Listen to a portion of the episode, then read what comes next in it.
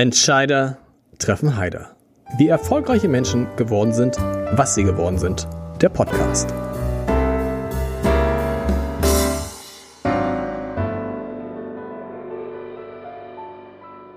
Dieser Podcast wird präsentiert vom Haspa Private Banking für Unternehmerinnen und Unternehmer. Wir stimmen Privat- und Firmenvermögen perfekt ab.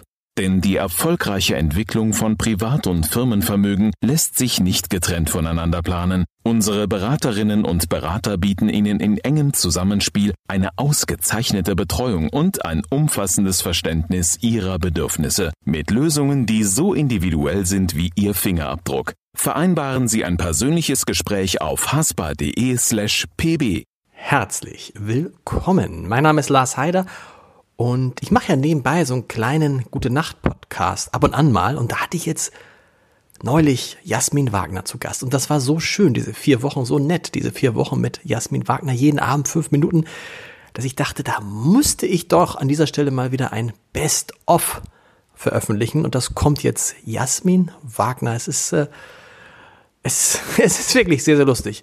Viel Spaß. Du hast gerade erzählt, du bist zurück nach Hamburg gekommen aus Ja. der Schweiz. Wie lange hast du in der Schweiz gelebt?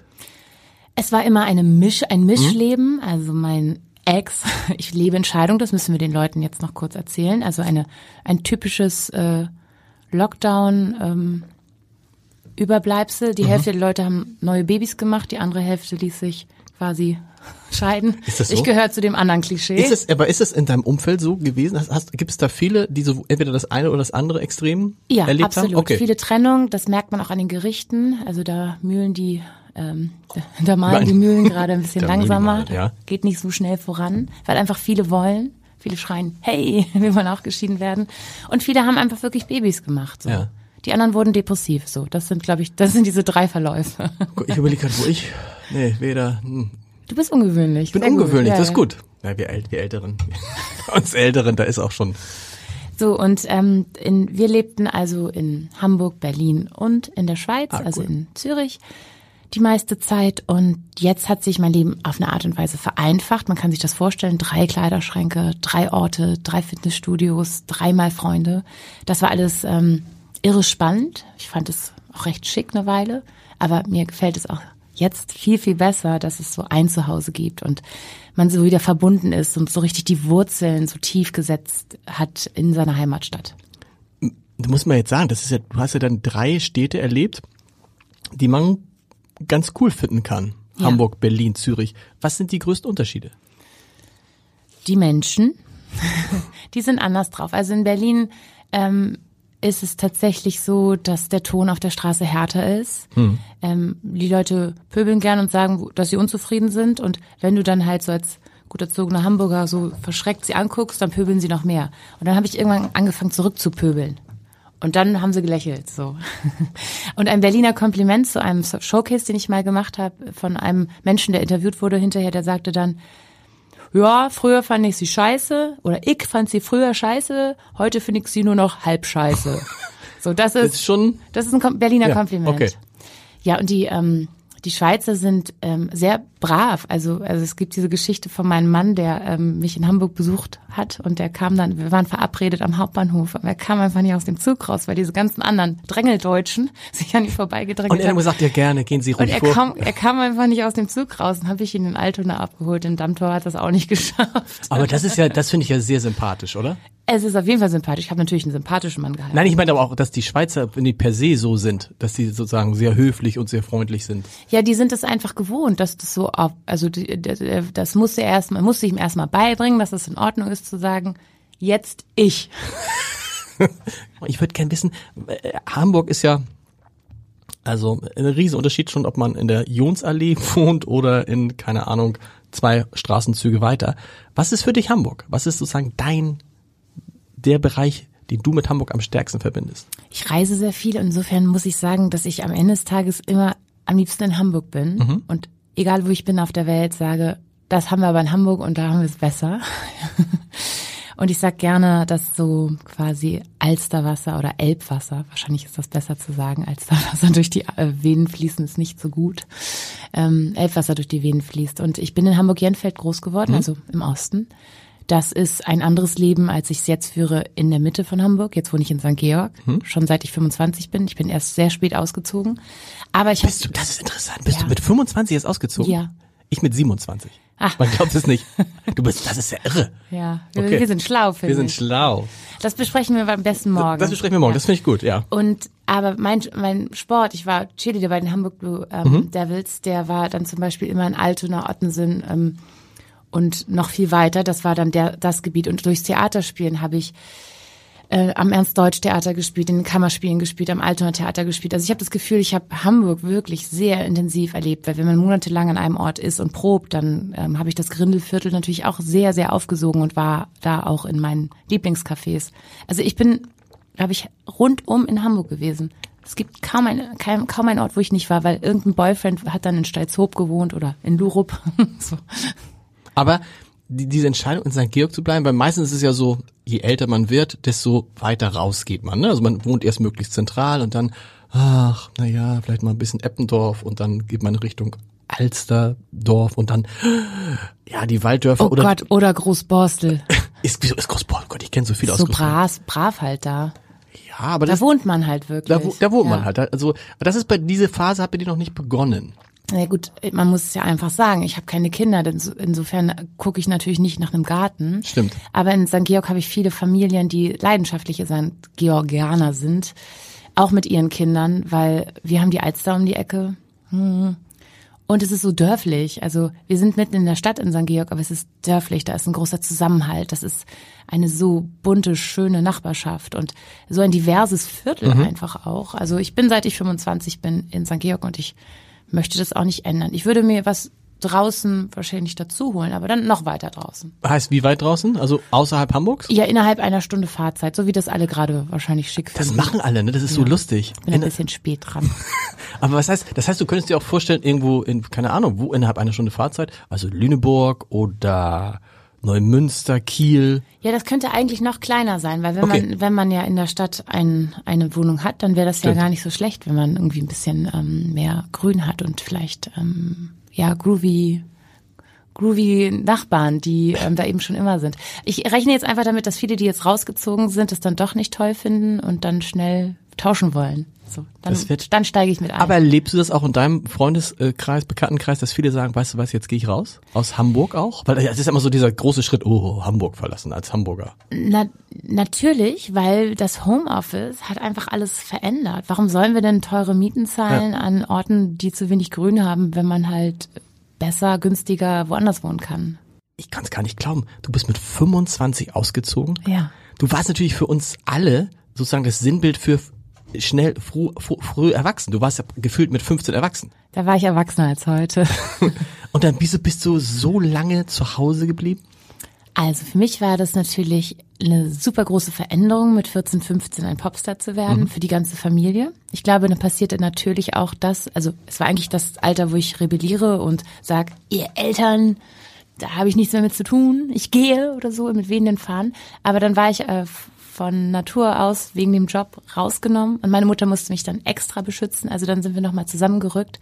Dann ist meine Mutter Kroatin und per se ähm, ja, gestaltete sich, sie das schon so als Hotelmama. Die war wirklich sehr nett zu uns. Die hat uns wirklich viele, viele Gefallen getan. Ich unterhalte mich immer mal mit Freunden, dann sagen sie, nee, also meine Mutter hat mir mit 16 beigebracht, Wäsche zu waschen und dann war der Drops gelutscht, dann hat sie das nie wieder gemacht. Und unsere Mutter hat uns wirklich da sehr, sehr verwöhnt. Und auch jetzt ist es so, ich komme nach Hause und sag, ich hätte gern das zu essen und dann macht sie mir das. Und ähm, wenn, wenn es wirklich sehr stressig ist, dann darf ich ihr auch mal eine Ladung Wäsche bringen und dann, das ist so süß, ne? Sie bügelt halt die Unterwäsche auch und das würde ich ja persönlich für meine Nee. Sachen nicht machen. Also es war einfach kommod und angenehm und irgendwie konnte ich mir das auch gar nicht vorstellen. Also ich fand daran nichts cool. Ich konnte meine Freunde immer mitbringen. Es gab immer alles, was man brauchte. Also Hast, hattest du denn ein großes Zimmer? ich hatte ein Zimmer, das groß genug war und ich war, ähm, ich war auch nichts anderes gewohnt. Ja. So. Ja, ich brauchte auch gar nicht mehr Platz. Und auch heute finde ich das immer schön, wenn irgendwie viele Freunde zu Gast sind und wir so eine Gemeinschaft sind. Und so stelle ich mir das auch im Alter vor, dass man einfach mit vielen ähm, Herzensmenschen dann zusammen wohnt, damit man halt dann seine Kinder oder die Leute, die Bezug zu einem haben, eben nicht so nerven muss. Und deine Mutter hat dich auch sehr verwöhnt Mir ging es so ein bisschen in. Ich habe einfach immer mit gedacht, 28? mit 27, 27. mit 27, ja, das war, das war, es war einfach, es war einfach sehr kommod, sehr Ja. bequem. Man kam nach Hause, der Kühlschrank war voll, äh, die Wäsche wurde gemacht Mhm. und ich habe dann studiert und gearbeitet. Ich bin eigentlich praktisch nur zum Schlafen. Wahrscheinlich du auch. Ich bin nur zum Schlafen nach Hause gekommen. Ich, war Ja. eben, ich bin abends irgendwo Mit um, Frühstück, eine Frühstückspension. ja, aber Frühstück habe ich auch gar nicht mehr. Ich bin irgendwie abends um acht, halb neun nach Hause gekommen. Manchmal sogar noch später. Noch später, manchmal sogar noch später mit 25 irre. Also nein. Und bin dann morgens äh, um sieben los. Und was war der Grund, warum du denn ausgezogen bist? Weil ich irgendwann dachte, ich glaube, mein Vater hat irgendwann gesagt, sag mal, wie lange Wir müssen reden. und auch so die auch die eine oder andere Freundin hat dann mal gesagt, hm, also so, Das so. muss man sich mal vorstellen. Ne? Ich habe ja auch mein, also ich meine, ich war in dem Alter natürlich auch schon äh, du hattest auch schon. Bekanntschaften, genau. Und ich fand es vollkommen normal, dass die dann nach Hause kommen zu mir. Also ich habe das auch gar nicht als Problem gesehen. Heute finde ich das natürlich auch strange. Und deine Freunde hatten natürlich ein- schon eine eigene Wohnung wahrscheinlich, ne? 25, 26, 27, Gott, äh, das ist natürlich. Ja, das ist schon. Ich hätte dann wahrscheinlich dich nicht weiter getroffen. Ja, das war so ein bisschen, und dann war es irgendwie, aber das, man, ich finde, wenn man dann da so drin ist, man merkt es ja gar Nee, nicht man so. merkt's man merkt es nicht. Man merkt es, denkst du, auch super. Und dass man an Miete spart. Ja, Also ich finde es auch nur schlau, aber es ist natürlich äh, schon interessant, wenn man sagt so, ja, komm doch noch mit zu mir und dann Ja. die, äh, du wohnst hier nicht alleine. Nee. Nee, das ist meine Mutter und so hier. Ja, komm mal mit, die Ja. merkt nichts.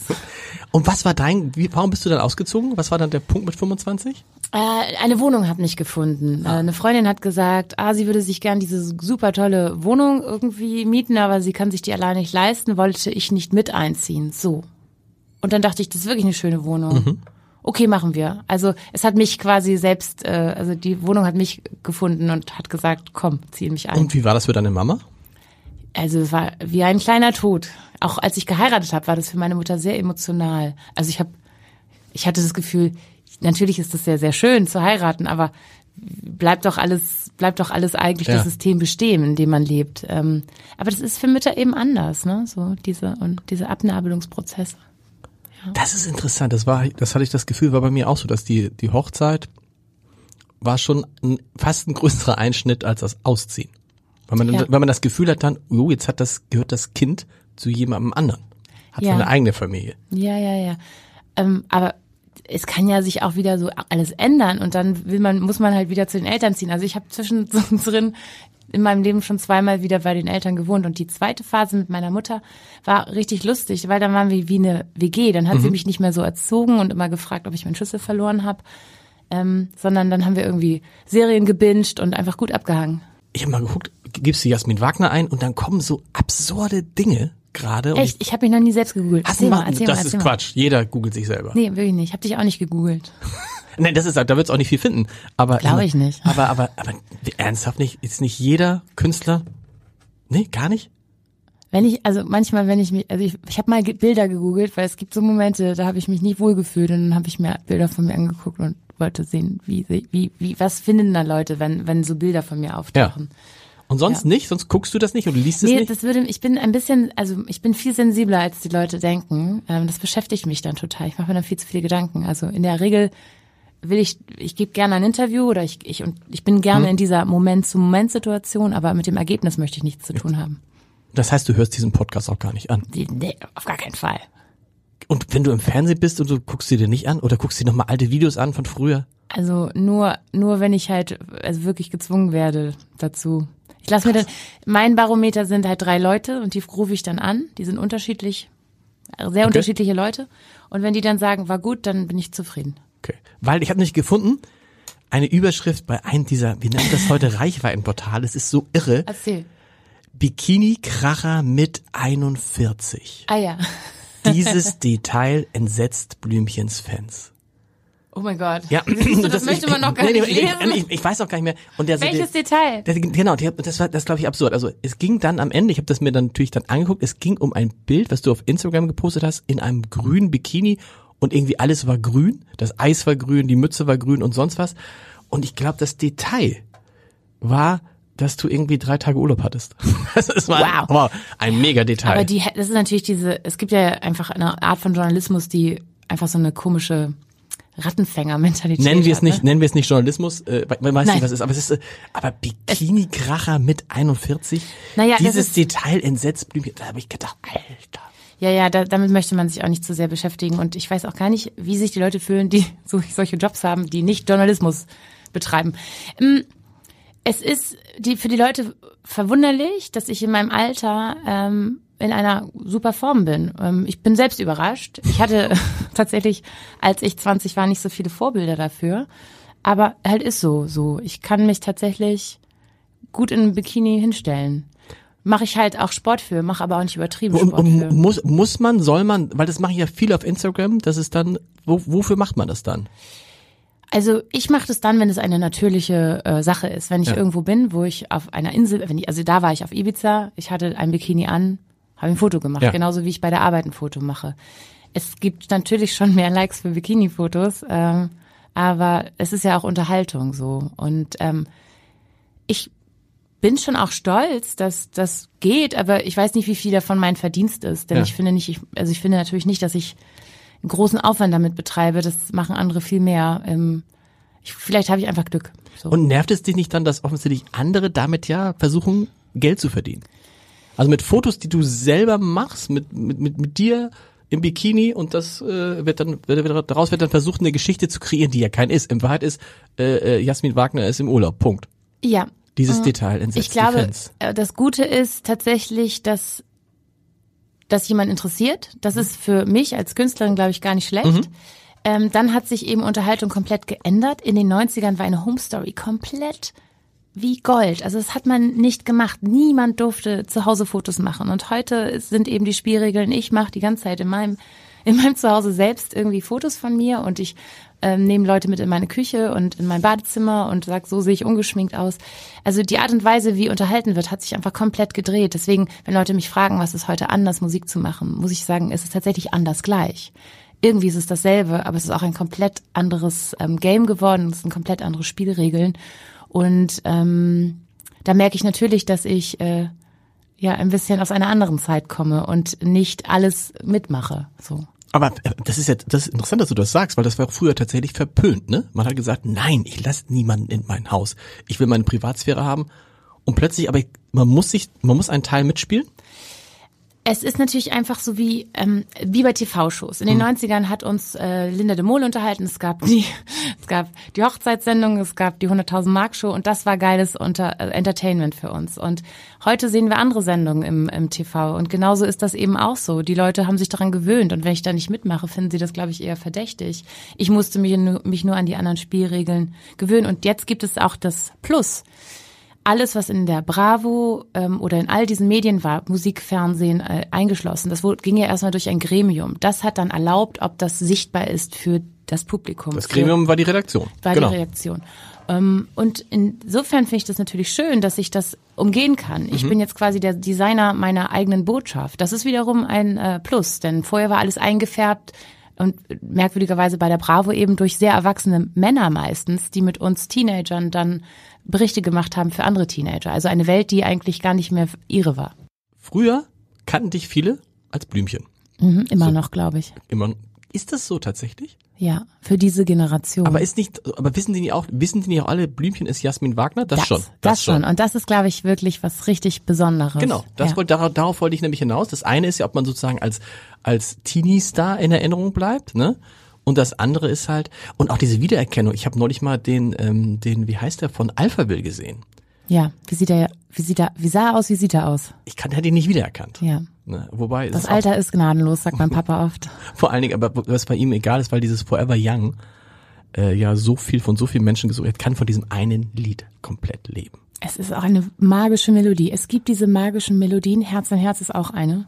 Ist so, ne? Ich habe das, ich habe das, äh, als, als ich, wir trafen uns ja äh, in der Garage durch Zufall und ich fuhr dann im Fahrstuhl hoch, du in, bist auf einem anderen Stockwerk ausgestiegen, ich weiß gar nicht warum. Und dann gehe ich den Gang lang und plötzlich ne, ne, ne, ne, ne, ne. und das ist so irre, weil das ist, wie viele Jahre ist es her? 30? Nee, nee, oh Gott, 30 nicht, aber fast. Äh, Ja, f- 25. Oh. Also, und Herz an Herz ist ja in den 80ern von Paso Doble äh, geschrieben, ein großer Hit gewesen. In den 90ern durfte ich das singen und war ein großer Hit. Und jetzt kam ein Remake davon raus und es war auch wieder sehr erfolgreich, weil die Melodie braucht gar nicht viel. Und es ist ein großes Glück zu erkennen oder sowas zu schreiben. Es gibt diese Melodien, die sind einfach diese Hymnen und ähm, Alpha Will gehört natürlich auf jeden Fall dazu. Und offensichtlich hält einen das nicht jung, wenn man davon singt. Gut. aber man, vielleicht aber auch, weil das so erfolgreich ist, dass er gar nichts mehr tun muss. Er muss nicht mehr, also es reicht, die, äh, wie heißt es, äh, GEMA-Einnahmen Ja, von äh, spannend. Forever Young reichen völlig aus, um zu leben, zu leben, weil das ja Megastars in den USA auch singen. Ist, glaube ich, 51 oder 52 Mal gecovert worden. Das, Das ist natürlich der Traum. Ähm, aber das, was du gerade gesagt hast, dass wenn man es zu gemütlich hat, dann ist es ja eine Art von Stillstand, sehe ich zum Beispiel an Freundinnen von mir, die sich, ähm, so wie ich, auch in einer Scheidung befinden und auf einmal aus diesem gemütlichen Trott rauskommen. Die werden eigentlich viel cooler, attraktiver, wacher, wieder erfolgreicher, weil es auf einmal wieder so ein bisschen so ein, mm, eine Art von Lebensstruggle gibt. Also sie werden wieder wacher. Und das ist, kann natürlich schon sein, dass ähm, es gar nicht so schlecht ist, wenn man so ein bisschen Not hat. Also Das sagen ja viele. Not, die zu handeln ist. Komfortzone verlassen ist das Stichwort. Ja. War das für dich dann auch, hat, hat die Scheidung dann oder die laufende Scheidung dann auch zu tun, dass du wieder zurückgekommen bist und nach 15 Jahren zum ersten Mal wieder Single gemacht hast? Auf eine Art und Weise schon. Also zehn Jahre Theater, zehn Jahre Ehe sind ähm, irgendwie so eine Phase. Und es war ab dieser langen Beziehung irgendwann so wie, ah, also das könnte der Rest deines Lebens sein. Und das war irgendwie eine groovy Vorstellung. Und dann kann einem das total viel Sicherheit geben. Und ich, Leute fragen mich immer, wann weiß man denn, wann der richtige Zeitpunkt ist zu gehen? Und für mich wäre der so zu definieren, ähm, wenn die Angst vor Veränderung nicht mehr größer ist als die Angst, äh, die aufkommt, dass alles so bleibt. Das Absolut. ist ein guter Grund Ja. äh, zu gehen. Das, dann merkt man dann, dass es ähm, Das richtig ist, wäre. das ist sogar sehr klug. Das, das ist ein, nochmal, die Angst vor Wir haben Veränderung. alle Angst äh, vor Veränderung. Genau. Wir wollen alle Sicherheit. Aber wenn ähm, die Angst vor Veränderung eben nicht mehr die größere ist, sondern dass die Angst, dass, alles so bleibt, größer wird. Und das, ist- das habe ich natürlich auch, das habe ich auch in meinem Bekanntenkreis gerade jemand, der da so ein bisschen an der Schwelle ist. Und das werde ich mal sagen heute, weil die, er hat echt Angst. Er sagt, was ist, wenn das alles so bleibt? So, Ja. das ist das, ist sein Satz. Was ist, wenn das alles so bleibt? Die Hoffnung ist natürlich, dass es noch wieder besser wird. Wird's ja meistens Wird nicht. Aber die Hoffnung bleibt irgendwie, weil man dann schon lange zusammen ist und man denkt sich so, mm. und die Frage ist natürlich auch, ist auch mal eine Altersfrage. Ist es eine Altersfrage? Wahrscheinlich, wenn zehn Jahre später, Nee, ich fällt es bin- schwerer, ne? Ich bin, ich bin dafür, dass mein Leben, oder ich habe mir das so gewünscht für mein Leben, dass mein Leben möglichst lebendig ist. Mhm. Und wenn die Dinge zu lahm werden oder man einfach das Gefühl hat, boah, ich steck hier fest, dann möchte ich was ändern. Ähm, Und es kann natürlich auch in einer langen Beziehung toll bleiben, groovy bleiben, wenn beide dieselbe Einstellung haben. Ich weiß es nicht. Ich habe das Gefühl, Ehe ist eben auch so eine Institution, die faul macht. Bequem, klar. Ist Ja. es ist eine Komfortzone, Komfortzone, wenn es gut funktioniert. Aber zwei Menschen, die wirklich zusammengehören, die ähm, fühlen sich dann da, die füllen diese Komfortzone eben, glaube ich, auch sehr lebendig aus. Das heißt, für dich ist auch Ehe, das Thema Ehe erledigt jetzt? Also Nein, einmal, ich bin Romantikerin. Also einmal. Total. Ich Wie finde, kann- ist ja irre, dass wir, wir müssen, oh Mann, wir haben ja schon, wir kommen, wir kommen immer nur über Ehe und über Ausziehen von zu Hause. Wir kommen überhaupt gar nicht zur Musik. Es ist furchtbar. Ich glaube, das ist für Leute aber auch spannender. Aber wir können natürlich auch sagen, dass meine, äh, meine Erlebnisse auch Inspiration für meine Songs sind. Da kann ich ganz viel auch erzählen, warum ich die so geschrieben habe. Ich versuche seit, ich versuche eigentlich, Jasmin, die ganze Zeit über Musik zu sprechen. Einfach, ich lasse es jetzt. Nein, Ich lass weiß, ich über weiß, Musik reden. Musik- ist Musik- gut, meine Musik. Das stimmt, das stimmt, weil wir sind ja auch alle, wir sind, wie das klingen? Wir sind ja alle mit dir groß geworden. Ja, du bist sehr groß geworden. Sehr, sehr groß. Das ist so irre, wenn man Wie jemanden groß hat. bist du? 1,90 Meter, so groß ist gar nicht. Oh, ist gut. Das ist gut, aber 1,90 Meter ist schon groß. Ähm, über Musik sprechen. Du machst ja jetzt, ähm, wir reden einfach gar nicht mehr über diese, über die alten. Die, von den alten Sachen ist wahrscheinlich auch alles erzählt, oder? Gibt es da noch irgendwas, was man nicht weiß?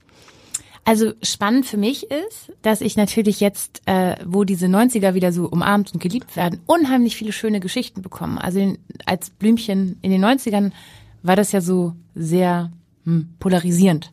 Das ist so höflich gesagt. Ne? Das konnte nicht jeder was damit anfangen. Und ähm, War das so? Ich habe das gar nicht so äh, empfunden. Ja, natürlich, weil elektronische Musik war schon ein bisschen so neu, das fand man noch nicht so gut. Heute ist es ja komplett normal, dass Rockmusiker auch elektronische Elemente verwenden und der Sound dadurch noch fetter wird. Äh, Die größten Stars unserer äh, Zeit sind DJs. Ein DJ kriegt 250.000 Euro für eine Person vor 20.000 Euro. Also es hat sich einfach geändert, dass, wie man mit elektronischer Musik irgendwie umgeht, wie man die wahrnimmt. Und ähm, heute ist so eine Zeit der Ernte, dass mir dann eben alle in meiner Generation ähm, plus minus erzählen, was ihnen die Musik bedeutet hat. Die erinnern sich an ihre Jugend durch meine Songs. Die erzählen mir, dass sie abgenommen haben, äh, 20 Kilo abgenommen haben für mich als Teenager oder den ersten Kuss hatten. Man möchte sich gar nicht vorstellen, wie der erste Kuss mit 180 Beats per Minute war. so. Sie haben für dich abgenommen? Ja, naja, wenn du ein, ein pummeliger Teenager warst ja. und dachtest, das Mädchen auf dem Poster, die soll mich schön finden, dann war das eine Motivation, so zum Beispiel. War das das, erinnere ich, dass damals die Diskussion war, kann man als 15, 16, 17-Jährige, darf man sich so zeigen, darf man sich so, so auftreten, also auch mal mhm. ein bisschen mehr nackter. Daran erinnere ich mich tatsächlich. Das war damals ein Riesenthema. Ne? Also dieses Jungsein, das war auch so eine ganz neue Geschichte. Mhm. Dieses ähm, Erleben von einem Teenager, der Musik macht, das gab es vorher noch nie. Das hat auch ganz viel Aufmerksamkeit ähm, uns geschenkt und vielleicht auch die Karriere erst möglich gemacht. Das war einfach ungewöhnlich. Ich durfte ja gar nicht in diese Clubs rein, wo ich aufgetreten Stimmt. bin. Stimmt. Ja, ähm, aber auch das hat sich äh, geändert. Wir haben heute sehr viele junge Popstars, die sehr aggressiv mit ihrer Sexualität umgehen oder sagen wir, wie es äh, heute natürlich richtiger heißt, empowered sind. Einfach zu sagen, so bin ich, so zeige ich mich, daran ist nichts falsch. Und ähm, ich kann schon sehen, dass da nicht unbedingt viel Klamotten an mir dran waren, aber heute würde man sich daran nicht mehr stören. Genau. Letztendlich hast du so ein bisschen, ich will nicht sagen, du bist die Alice Schwarzer für die, für die, aber so ein bisschen hast du den Weg geebnet. Auf eine Art und Weise ja. tatsächlich schon. Und ähm, jetzt kommen so echt so schöne Momente auf äh, der Fashion Week in Berlin, wo ich neulich war, wurden Songs von mir gespielt und die Leute sind. Es ist eben, es ist eben eine Zeit, in der ähm, ähm, viele aufgewachsen sind und das ist heute Inspiration für Designer, für alle und die Popstars heute sehen wieder so aus. Und um den Kreis zu schließen, ganz viele von den Streams, die im Moment ähm, die Zahlen so hochschnellen lassen, das ist gar nicht meine Generation, sondern das sind die Kleinies mhm. um die 20, die, die, die es einfach groovy finden, zu dieser Musik abzufeiern. Das macht denen total Spaß. Und ist, und die sehen auch nicht, dass es ähm, vor 20 oder 30 Jahren ist, weil es sieht genauso aus wie heute. Und es halt klingt halt, irre na, gut, ja. muss ich sagen. Also meine Produzenten haben das richtig gut gemacht. Es klingt einfach immer noch total gut. So. Und die haben ja nicht diese Mittel gehabt. Du hast dich nicht stark verändert in diesen also in diesen 20 Jahren und du wolltest uns heute die Geheimnisse verraten. Warum? Kann, kann ich kann ich nicht, weil ich natürlich äh, schlau bin und ein Buch schreiben möchte und eine Pflegeserie rausbringen möchte, wo ich dann all diese Geheimnisse verrate. Und das sind krasse Sachen, die ich tue für meine Jugend, aber hey, das ist nun mal total wichtig. Aber in Wahrheit ist es einfach Glück. Ist es, ne, aber ist, oder ist es einfach dieses, dass man sozusagen, man, man strahlt von innen. Du hast ja diese, das ist das, meine ich meine. Also du sitzt ja jetzt nicht hier vor mir und äh, man denkt so, da sitzt jetzt eine äh, 41-Jährige. Schlaffer Sack. Darf man, darf man das sagen? 41, oh Gott, 41. Ich bin 41. Krass, ja. Super cool. Aber tatsächlich, man, man erkennt dich noch wieder, was ja für viele, denken wir mal an Boris Becker. Ja. So, der hat sich schon, der ist noch mal einen Tick älter, aber wenn man guckt, wenn man den mit 17 in Erinnerung hatte und heute, man erkennt ihn noch. Aber es gibt so viele, die man nicht wiedererkennt, auch weil ich das Gefühl habe, diese Lebensenergie ist raus. Mm, ja, ich habe mir vorgenommen, in meinem Leben maximal viel Freude zu haben und das kann man tatsächlich auch üben. Also ich habe Freude an kleinen Dingen. Ich sehe Dinge und bin kann mich darüber entzücken. Und das sind so kleine Details. Ich sehe einen Aufkleber, einen, einfach einen Aufkleber, den jemand irgendwo hingeklebt hat mhm. und der hat einen lustigen Spruch. Ich gucke nach Details und äh, kann mich darüber freuen. Und man kann sich, glaube ich, aussuchen, ob man sich über alles ärgern möchte oder ob man äh, sagt, okay, das ist eine Herausforderung oder zu sagen, was hat man alles. Und ähm, Glücksforscher in Harvard haben ja auch einfach diese ganzen Techniken, die wir öfter mal hören. Ich habe sie schon relativ früh auf einem Kongress gehört, ähm, dass wenn man sich jeden Tag zum Beispiel drei Sachen überlegt, über die man dankbar ist, mhm. die findet man. Also ich hatte ein gutes Essen, meine Freundin hat mich angerufen, ähm, ich habe eine tolle Job-Opportunity bekommen. Es kann aber auch an Tagen weniger sein. So, also man findet immer drei Sachen, für die man dankbar ist. Und wenn man das ähm, übt, dann kommen diese ganzen Sachen, über die man sich leichter ärgern kann. Man kann sich nämlich leichter ärgern. Man kann sich leichter ärgern. Ähm, nicht, kriegen nicht so viel Macht. Und dann, glaube ich, habe ich tatsächlich den Vorteil, dass ich an mir noch nichts manipuliert habe. Ich sage bewusst noch nicht. Kann ja sein, dass ich irgendwann Lust dazu bekomme. Aber man sieht nicht so viele Frauen in meinem Alter, die natürlich aussehen. Und ich glaube, das lässt mich auch irgendwie jünger wirken. Das ist so, ne, dass man tatsächlich auf einmal denkt, man, was ist mit der? Und dann ist es, ich kann es ja nicht einschätzen als man, ist es Botox oder irgendwelche Straffungen und hast du nicht ich gesehen? Ich weiß es auch nicht wirklich. Genau. Aber man sieht irgendwas, irgendwas ist verändert oder strange und irritierend und ähm, Sprichst du Freundinnen darauf an, wenn du das siehst? naja, ich habe so, wir haben so Experimente im Freundeskreis. Es gibt Freundinnen von mir, die haben mit Mitte 20 angefangen, ähm, Spritzen zu setzen, Mhm. in der Hoffnung, dass das äh, ja sie konserviert. dass das eben, Ja. dass es eben eine, dass es eben eine Taktik ist, die ähm, dafür sorgt, dass sie dann viel jünger aussehen. Und ich stelle jetzt keinen Unterschied fest, nur dass die mehr Schmerzen hatten und mehr Geld dafür bezahlt haben, dass sie genauso aussehen, wie, wie man eben aussieht, wenn man älter wird. Und Und, das- es ist auch gut, älter zu werden. Und- ich will ja. nicht, ich will gar nicht immer jung sein. So. Und der Trick ist ja, glaube ich, auch, wenn man den Ärger, man sieht Menschen, die sich viel geärgert haben, sieht man es an. Mhm. Die sehen halt einfach, man, man merkt es ihnen an, sie sehen halt einfach unzufrieden, irgendwie genervt aus. Und wenn du dich erstmal anfängst zu ärgern, du sagst es, man kann sich ja über alles ärgern. Wirklich, man kann sich wirklich Wir so können, hier, ärgern. können jetzt hier ärgern, mein Gott, irgendwie, ich habe kaum noch Wasser, es ist Ja. irgendwie hier auch irgendwie, Und der auch- Raum ist zu klein, wir müssen ja, es ist einmal ganz schön spät, ey, dass ich hier jedes, jeden Tag so spät für dich hier sitzen genau, muss. das ist alles furchtbar. Das ist alles furchtbar. Und man kann, man kann sich, man kann sich tierisch ärgern, man kann sich, ähm, man kann es aber auch lassen. man kann es auch lassen. Ja. Was hat das mit der Musik zu tun? Die Musik ist dann auch Ach, wir sind schon wieder falsch links abgebogen. Was ist denn? Nee, Musik ist aber auch so ein, ist auch so ein, so ein Quell der Freude einfach. Wenn es mal einem richtig schlecht geht, hat, erzählen alle Musiker, die hier waren, Johannes Strath, Johannes Oerding, Joja Wendt, du bist, glaube ich, der vierte Musiker. Das ist toll.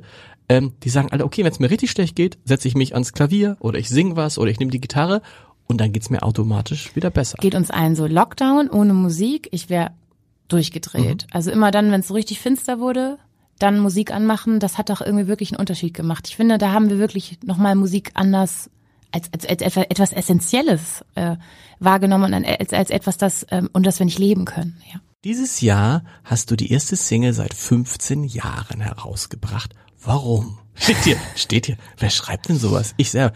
Gold. Gold. Und du bist Äh. auch ganz Gold dabei.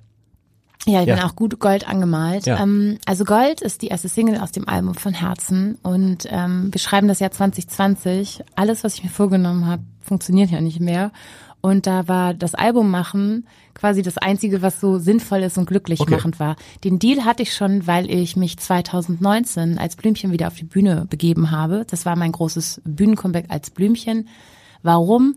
Weil ich zehn Jahre am Theater war und in meiner letzten Produktion so einen Arschlochregisseur hatte. Nein, Verzeihung, das äh, ist natürlich gemein gesagt. Äh, jemanden hatte, der äh, die die Probezeit als Leidenszeit irgendwie verquert hat. Der dachte halt, das ist das ist noch zeitgemäß irgendwie. Also Also das der, der, der rumge rumgeschrien hat und sagt, ihr könnt das alle nicht. Unangenehm war einfach. Okay. Unangenehm war nicht ähm, herzlich, nicht ja. Also es war also es Alter weißer ein, Mann, nee. oder- wür- schon alt und schon weiß, aber ich weiß nicht, ich glaube, ich habe die den Verdacht, dass das für den halt auch nur funktioniert, wenn er in eine Art Leidensprozess geht. Okay. Fair enough, ähm, konnte mich da ganz gut eingrooven und behaupten, aber ich habe nur gedacht so, hm, nö, das brauche ich in meinem Leben nicht nochmal. Danke für die Erfahrung, ähm, haben wir das Beste draus gemacht, aber ich hatte das Gefühl, nach zehn Jahren kam auch ein Wechsel in Frage.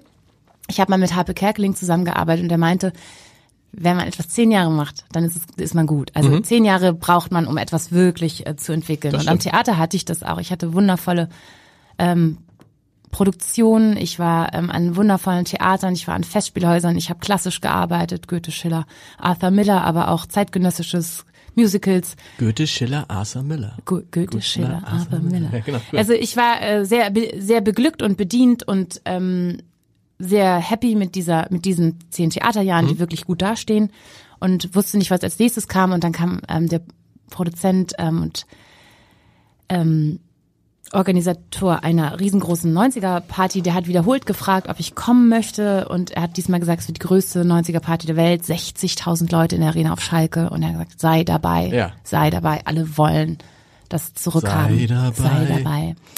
Und wir haben immer Nein gesagt, also mit wie wir meine ich mein Team, mein Management. Wir haben gesagt, nee, nee, das ist vorbei. Wie soll, wie sollen wir das wieder auf die Bühne bringen? Das geht einfach nicht. Und dann habe ich ein Gespräch mit meinem besten Freund gehabt und Gerrit hat gesagt, Jasmin, wieso sagst du denn immer Nein? Ich äh, war damals Fan von Blümchen. Ich konnte nie auf ein Konzert. Wir haben uns später kennengelernt, wurden dicke Freunde. Ähm, er hatte eine Konzertkarte, aber sein Opa war verstorben und er konnte nicht zum Konzert. Und also er hatte als Teenager dieses Bedürfnis, ein Blümchenkonzert zu sehen und das hat sich nicht erfüllt. Und er hat gesagt, von mir gibt es viele mach's doch einfach. Das heißt, du hast es für Gerrit eigentlich gemacht. Ein bisschen für bisschen, Gerrit, cool. ja. Und dann habe ich mein Team mal zusammengerufen und gesagt, was ist denn, wenn wir nicht Nein sagen? Wir haben uns so dran gewöhnt, Nein zu sagen, dass Mhm. das nicht mehr geht. Aber wie können wir es ins Heute machen und eine coole Version machen? Und da haben wir uns überlegt, wir machen das mit der Liebe als 90s Kids für diese Zeit. Und ich habe mir als äh, Theatermensch eine Art Rolle überlegt, eine Art Charakter und habe gesagt, okay, die brauchen so eine Superheldin. Also Blümchen muss heute eine Superheldin aus Mhm. den 90ern sein. Die kommt, um alle in Grund und Boden zu raven. Dieses Konzert, von dem du gesprochen hast, das gab es dann tatsächlich 2019. Ja, genau. Vor Am 60.000? 31. März.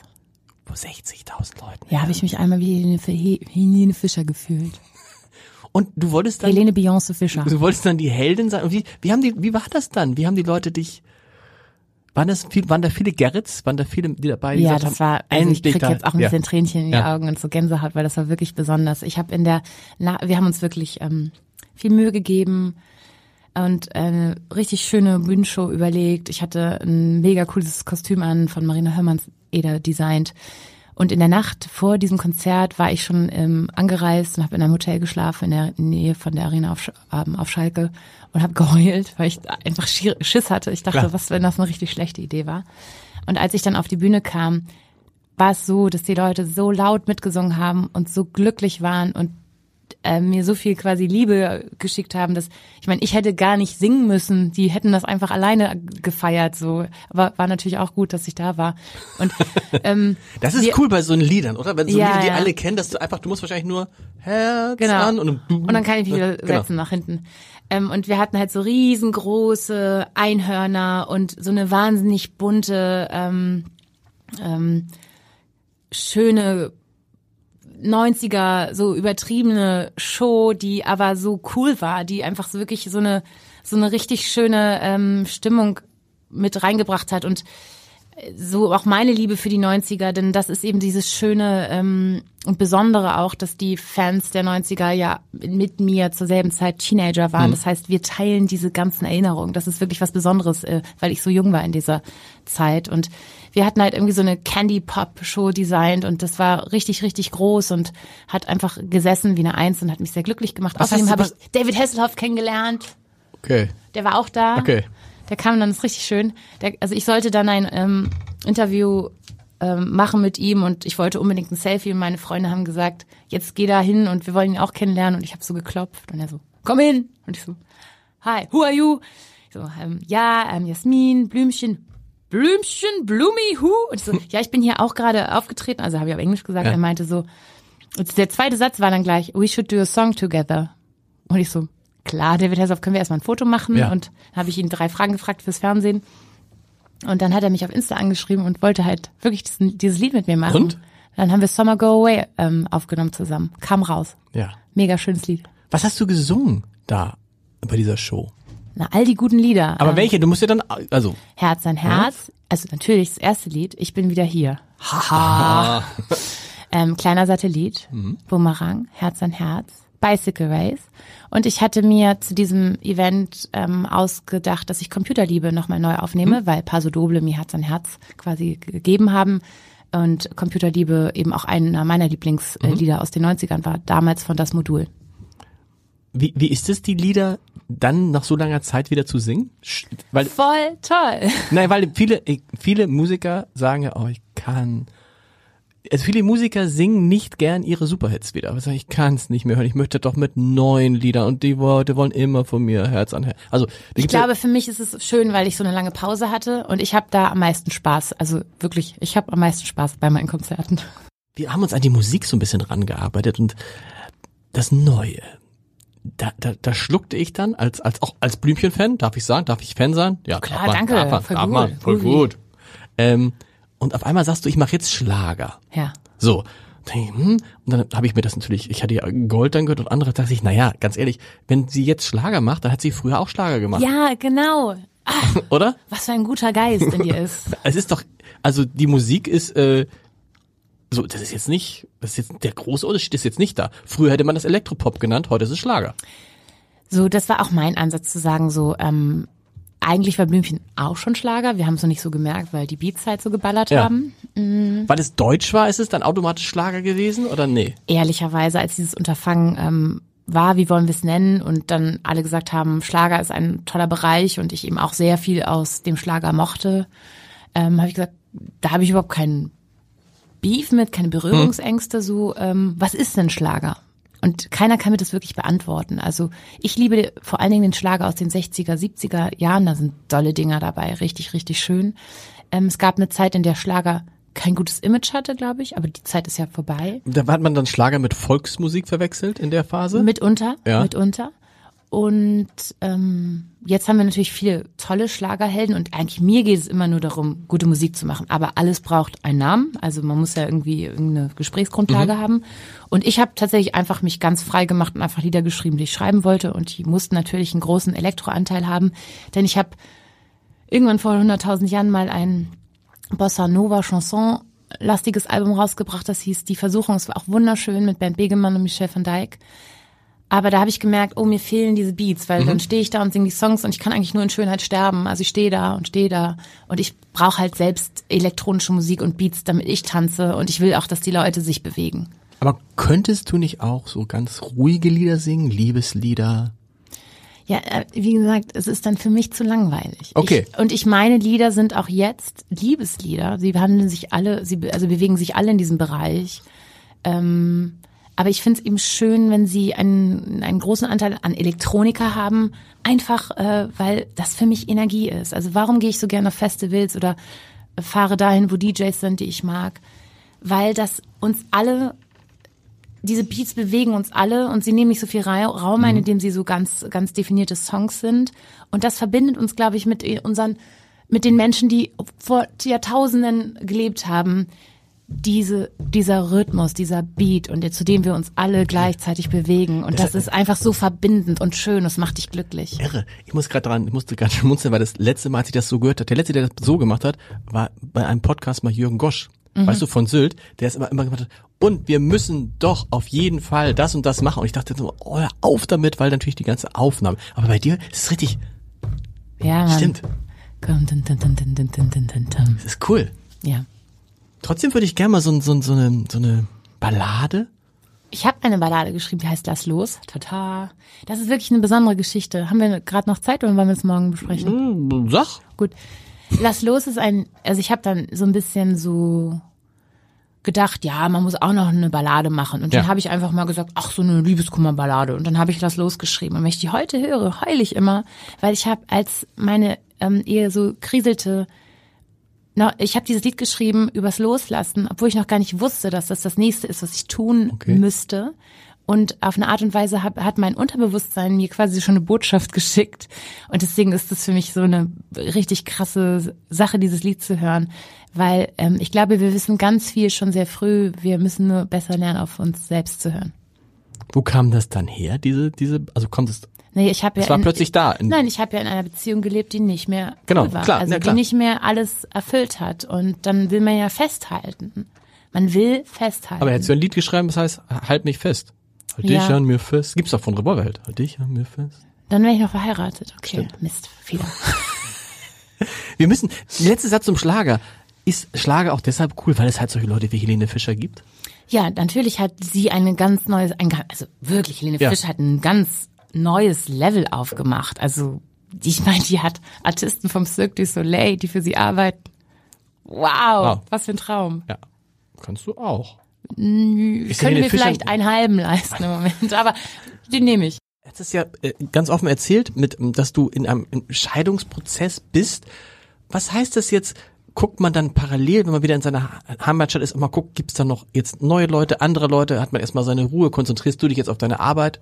Was machst du? Beides. Ähm, Arbeit finde ich immer wichtig, weil äh, meine Eltern haben sich zum Beispiel scheiden lassen. Meine Mutter war sehr ähm, im Familienbetrieb quasi engagiert. Das heißt, wenn man da austritt, hat man eine gewisse Abhängigkeit sich äh, selbst erschaffen, die ungut ist. Ähm, passiert vielen Frauen natürlich, weil die dann den Job haben der Familienmanagerin und des Kindererziehens. Und das ist mir total immer wichtig gewesen, dass ich immer in der Lage bin, mich selbst zu versorgen, ähm, unabhängig von Beziehungen.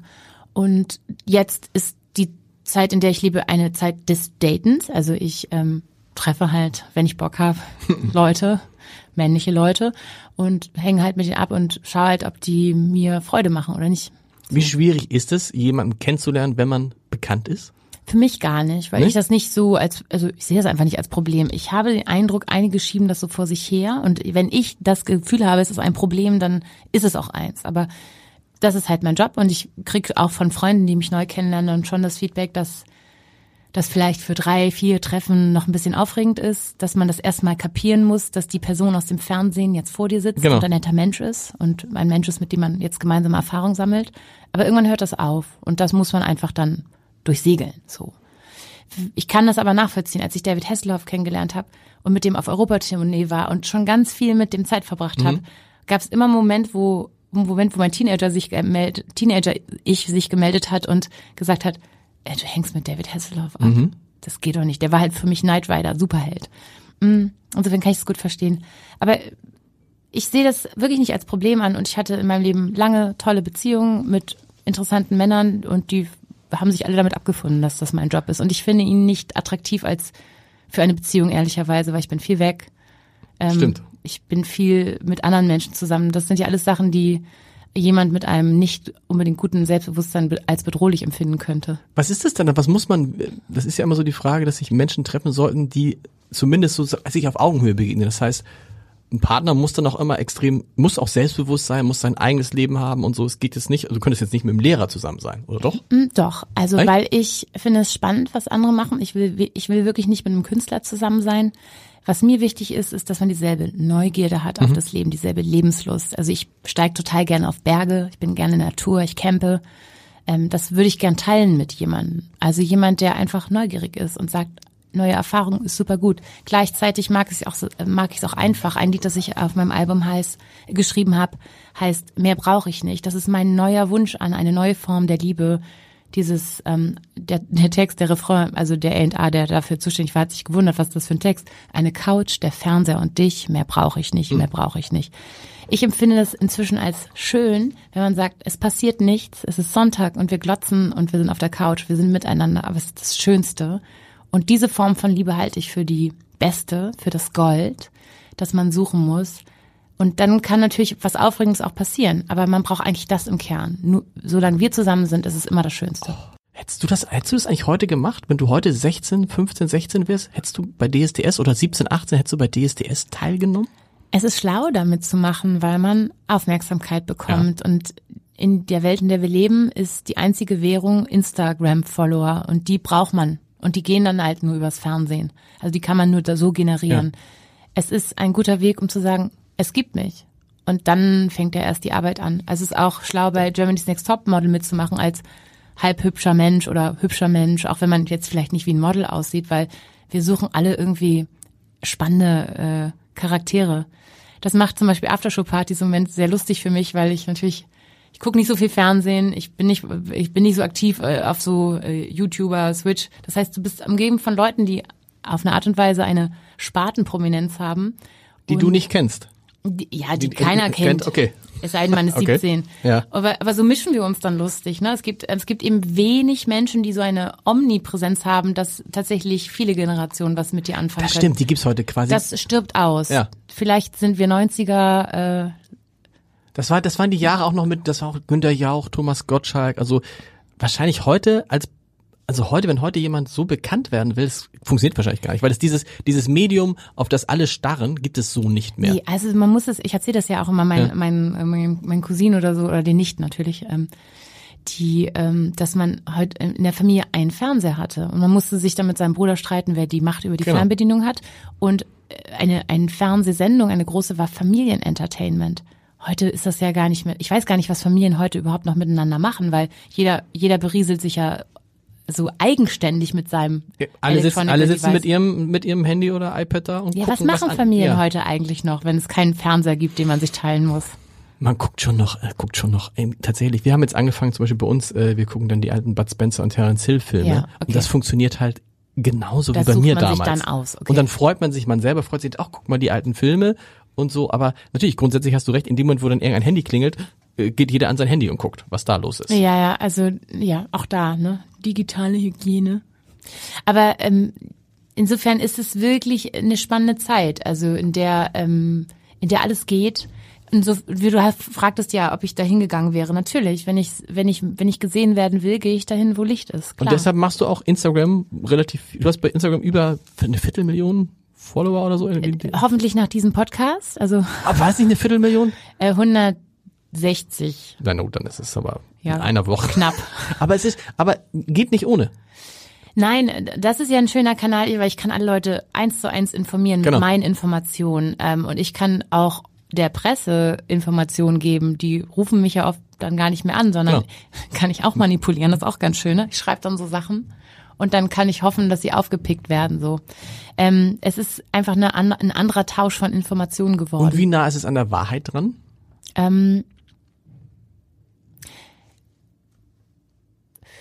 Also so wie ich möchte halt ja, in dem okay. Moment, ne? Also ich meine, ähm, wo, wo fängt Wahrheit an, wo hört sie auf? Ich meine, natürlich gibt es die ich, die halt morgens aufsteht und ähm, wie eine natürliche Frau aussieht und dann gibt's aber die Fotos, die ich dann hochlade. Also da kann man ja schon anfangen, was ist die Wahrheit. Aber ne? die so. Fotos machst du, frage mich, machst du die Fotos selber oder lässt du die Fotos machen? Ist so ein Mischmasch. Ja. Also ähm, wenn ich eine Platte promote, für von Herzen habe ich natürlich ein fettes Shooting mit ja. einem tollen Starfotografen und Make-up und Haare und das sind natürlich so diese Popstar-Fotos, die man sich sich überlegt. Aber zwischendrin, wenn ich im Urlaub bin, dann halt so, wie ich dann aussehe. Und ich glaube, es muss auch die Mischung sein. Die Leute mhm. wollen auch immer natürlich dieses, ich glaube, ich glaube, man möchte auch als Popstar natürlich diese Überperson sein und dann möchte man die auch zeigen. Aber es ist, glaube ich, für alle schön zu sehen, dass wir auch eine natürliche Seite haben und auch Kummer manchmal mit uns. Gute Nacht. Kein Kummer. Es muss mit Kummer. Naja, nicht ja. Je, man, man, man darf, man darf ja mit sich auch mal unzufrieden sein. Man sieht es auf den Bildern nicht. Gibt's ein Bild? Das ist ja klar. Das ist und da, da bin ich. Deswegen habe ich so gestockt bei Wahrheit. Ne, man, ja. also Instagram ist eine manipulierte Form der Wahrheit. Ähm, neulich habe ich so auf dem Spiegel gelesen: Take a selfie, fake a life. Also wir teilen ja eine, eine Facette unseres Lebens da nur. Und das ist nicht die volle Wahrheit. Und überle wie, wie kommst du darauf? Überlegst du, du bist auf Ibiza und sagst, jetzt habe ich gerade so einen grünen Bikini an, das passt ganz gut, jetzt nehme ich noch ein grünes Eis und dann Ja, dann ziehe dann zieh ich meinen Bauch ein. dann sage ich einer Freundin, mach ein Foto. Und dann schaue ich, ob ich das Insta-worthy finde. Also wenn es gut ist, poste ich es. Wenn ich es nicht gut finde, lösche ich es. Und halt. so und so Geschichten, wenn man weiß, jetzt kommt die, dann denkt man sich, überlegt man sich Geschichten, Storytelling, ähm, wenn jetzt eine neue neue EP kommt, ein LP, keine, was hat er gesagt, LP, also ein neues Album, dann überlegt ja. man sich Geschichten. Wie soll ich sagen? Also bei mir ist es eher so, dass ich weniger poste von allem, was ich mache, weil ich mache so viele, also es klingt auch mhm. nicht bescheiden, aber ich mache wirklich richtig viele tolle, besondere Sachen. Wenn ich das alles posten würde, würden die Leute, glaube ich, äh, würde denen schwindelig werden. Ich lebe halt, ich lebe halt sehr farbenfroh.